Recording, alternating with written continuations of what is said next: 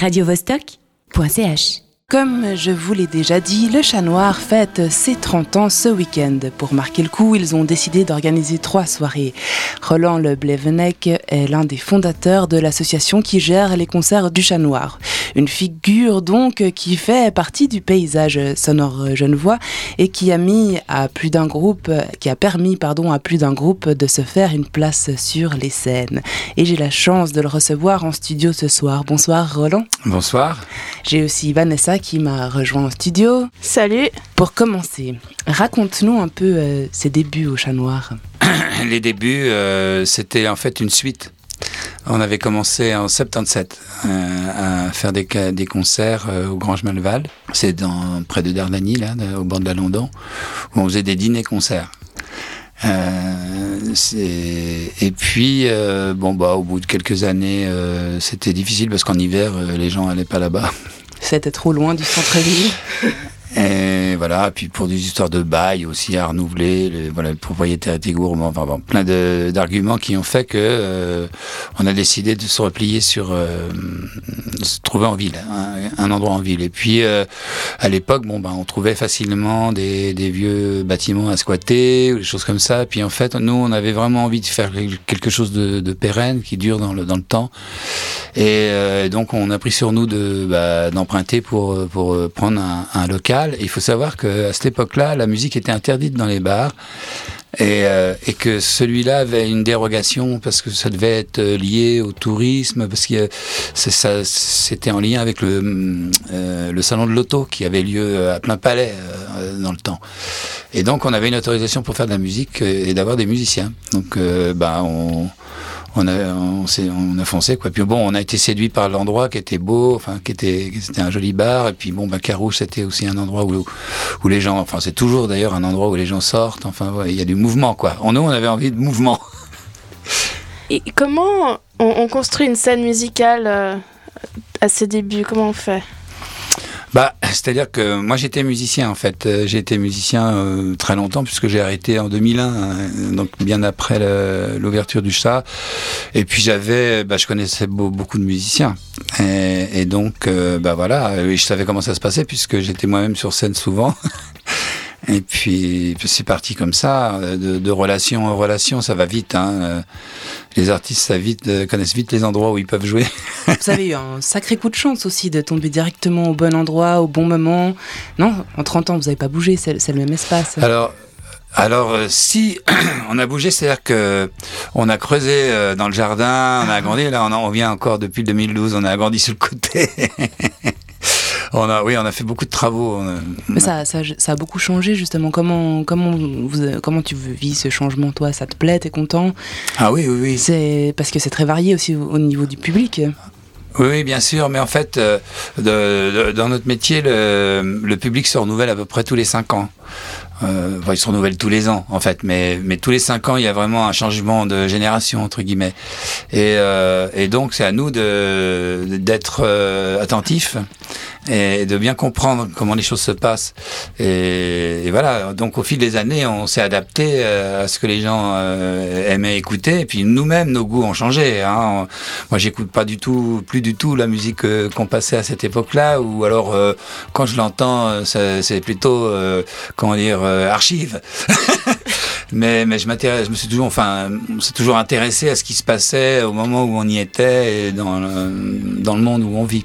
Donc tu l'as dit avant aussi toi-même, tu es euh, guitariste et tromboniste euh, et tu es devenu un peu par la force des choses euh, programmateur. Est-ce que c'était, t'as dû lâcher le morceau et c'était difficile à vivre ou est-ce que ça s'est fait tout à fait naturellement et, et c'est quelque chose qui te plaît à toi que Ah non, ça me plaît, mais bon, bon j'ai quand même fait euh, de la musique pendant 40 ans, puis j'ai fait de la musique jusqu'en 2001, on a ouvert en 85, donc j'ai- fait, j'ai continué à faire des concerts euh, euh, entre 85 et 2001. Je faisais les deux. Donc euh, non, c'était pas difficile, c'était plutôt intéressant. euh, ça, ça me permettait de d'inviter des copains des fois. Et puis de non non, c'était plutôt enrichissant. Il faut une sacrée discipline aussi, non J'imagine. Ah bah c'est du non-stop. Hein. Euh, Aujourd'hui un peu moins, mais disons que euh, j'ai travaillé au moins 20 ans euh, jour et nuit quoi. J'ai lu dans, un article euh, où tu parlais de, la scène à la Fitzgerald que mm. tu as lâché l'année dernière, mm. la programmation. Comment, comment tu as vécu ce changement? Bah, D'abord, je ne l'ai pas lâché. Hein. Pardon. il, y a eu, il y a eu un, un, comment dire, un, mise en concours du poste et puis j'ai pas été repris. C'est pas pareil. Ah, c'est pas moi qui ai dit que je voulais partir. Ok. Pas, pas comme au Chat Noir cette année où là je, je pars de mon plein gré parce que je pense que c'est sain pour l'endroit.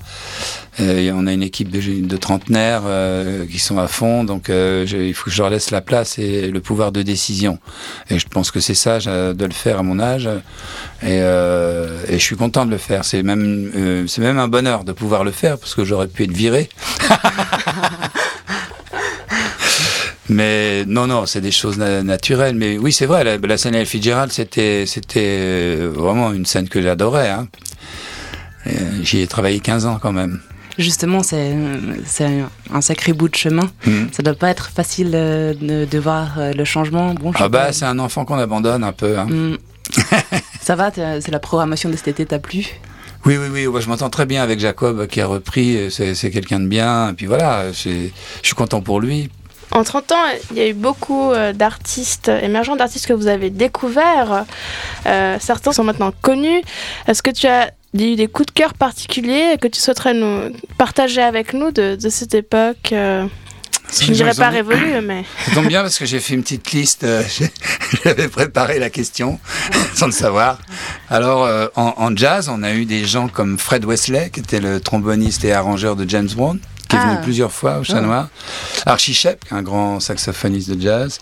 Eric Truffat, que vous connaissez, qui a commencé euh, chez nous à venir faire des jams et des choses comme ça. Lou Donaldson, Paco Seri, Minino Garay. En pop rock, en pop rock, on a quand même eu Kezia Jones, on a eu Louise Attack, Moriarty, euh, Jennifer Batten, qui était la guitariste de, de Michael Jackson.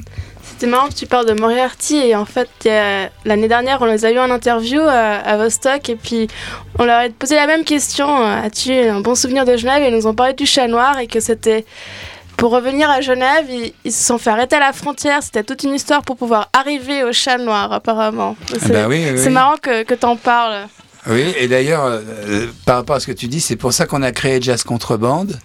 On a fait ce festival transfrontalier avec des liens de passage pour les artistes, parce que justement, à l'époque, la frontière, c'était un vrai problème. les instruments. Moi, j'allais, ouais, j'allais souvent déposer 1000 francs de caution au poste de douane pour qu'ils laissent passer le groupe. Puis je les raccompagnais, puis je récupérais les 1000 francs. Oui, oui. C'était de l'aventure, hein, mais euh, moi, c'était, c'était très agréable quand même. Hein.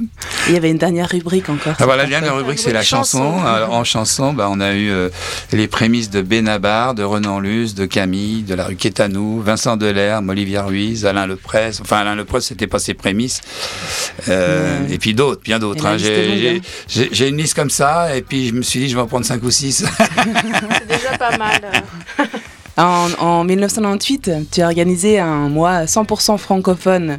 C'était les prémices du festival Voix de Fête. Euh, et puis, euh, on pourrait un peu te surnommer Roland au doigt d'argent, puisque tu touches à des choses, tu les lances et ça marche. Et après, ça a une certaine portée euh, sur la pérennité, justement.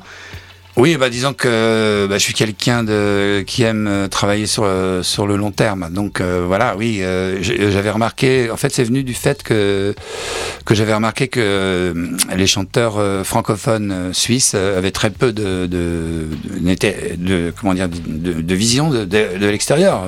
tous les gens que j'ai rencontrés dans les festivals me disaient ah, bah, chez vous vous n'avez pas d'artistes. Or, euh, je me suis rendu compte qu'il y en avait beaucoup, et peut-être même plus qu'ailleurs, sauf qu'on ne s'occupait pas d'eux. quoi. Il n'y avait pas d'espace. Voilà. Donc, j'ai, effectivement, j'ai créé ce mois qu'avait j'avais mis, j'avais appelé ça euh, On a chanté sous la lune parce que c'était juste avant l'an 2000. Euh, ça fait tous mes collègues se sont moqués de moi, m'ont dit c'est ringard, c'est con ton truc là, voilà. Et puis l'année d'après, on a attaqué sur Voie de fête où là on a fait un, un événement qui au départ était sur 15 jours et, euh, qui aujourd'hui est sur une semaine. Mais enfin bon, ça reste quand même euh, un, événement phare dans la francophonie parce que moi je travaille beaucoup avec les réseaux étrangers en fait, et c'est vrai que ça manquait d'avoir un, un, correspondant en Suisse qui, qui prenne le relais avec eux. Et aujourd'hui, on fait pas mal d'échanges. J'ai fait un calcul statistique sur depuis 2006 euh, sur par an il y a à peu près 40 euh, dates de concerts qui, qui, sont, qui découlent du, du vote fête euh, dans, dans, des pays étrangers. Alors, c'est, des fois, c'est un artiste qui en fait 10, hein, mais, mais en général, c'est plutôt euh, des, plusieurs artistes qui en font que 5. 5 x 8, 40. Ah Malheureusement, le temps passe vite et puis on doit gentiment euh, arriver à la fin de, de cette interview. Euh, comment, comment vous y êtes pris pour la programmation de, de ces trois jours euh, de fête, d'anniversaire des 30 ans? Bon, bah alors le fil jour, c'est trois jours, trois décennies. Donc on a pris bah, pour le premier soir un groupe qui a marqué la première décennie, c'était le Beau Lac de Bâle, qui a joué plus de 50 fois au Chat Noir. Et puis pour le deuxième jour, bon, on avait quand même une image jazz euh, à cette époque. Bah, J'ai demandé à des musiciens bah, euh, qui sont excellents d'ailleurs. Hein, c'est, euh, je sais pas si vous les connaissez, Marc Herbetta et Marcello Giuliani. Bah, c'était, c'est, c'est les musiciens de Truffa. Truffa voulait venir, mais il, il, a un concert ce soir-là. Et puis Stefano Saccone et, et Bouli et Léotardin. Donc, Nambouli joue le lendemain. Euh, euh, voilà, puis euh, ils, ils, vont monter un, un, spectacle ensemble. Quoi. Ah, ouais, Donc, vous, faites euh, le vendredi honneur euh, au jazz. Honneur au jazz, voilà, parce qu'on a, on a, fait beaucoup de concerts de jazz au Chat Noir. Le jeudi, honneur aux vieux. Faut pas dire ça. Bah non, justement. Bon, ils sont plus jeunes que moi.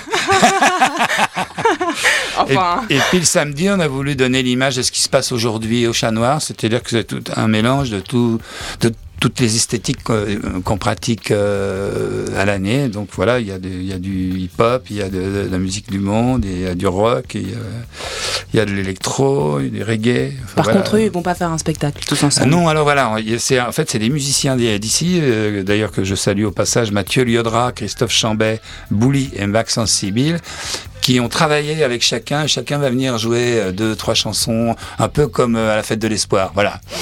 Super. Ben, merci beaucoup, Roland Leblevnek, de nous avoir rejoints sur Radio Vostok. Radio Vostok.ch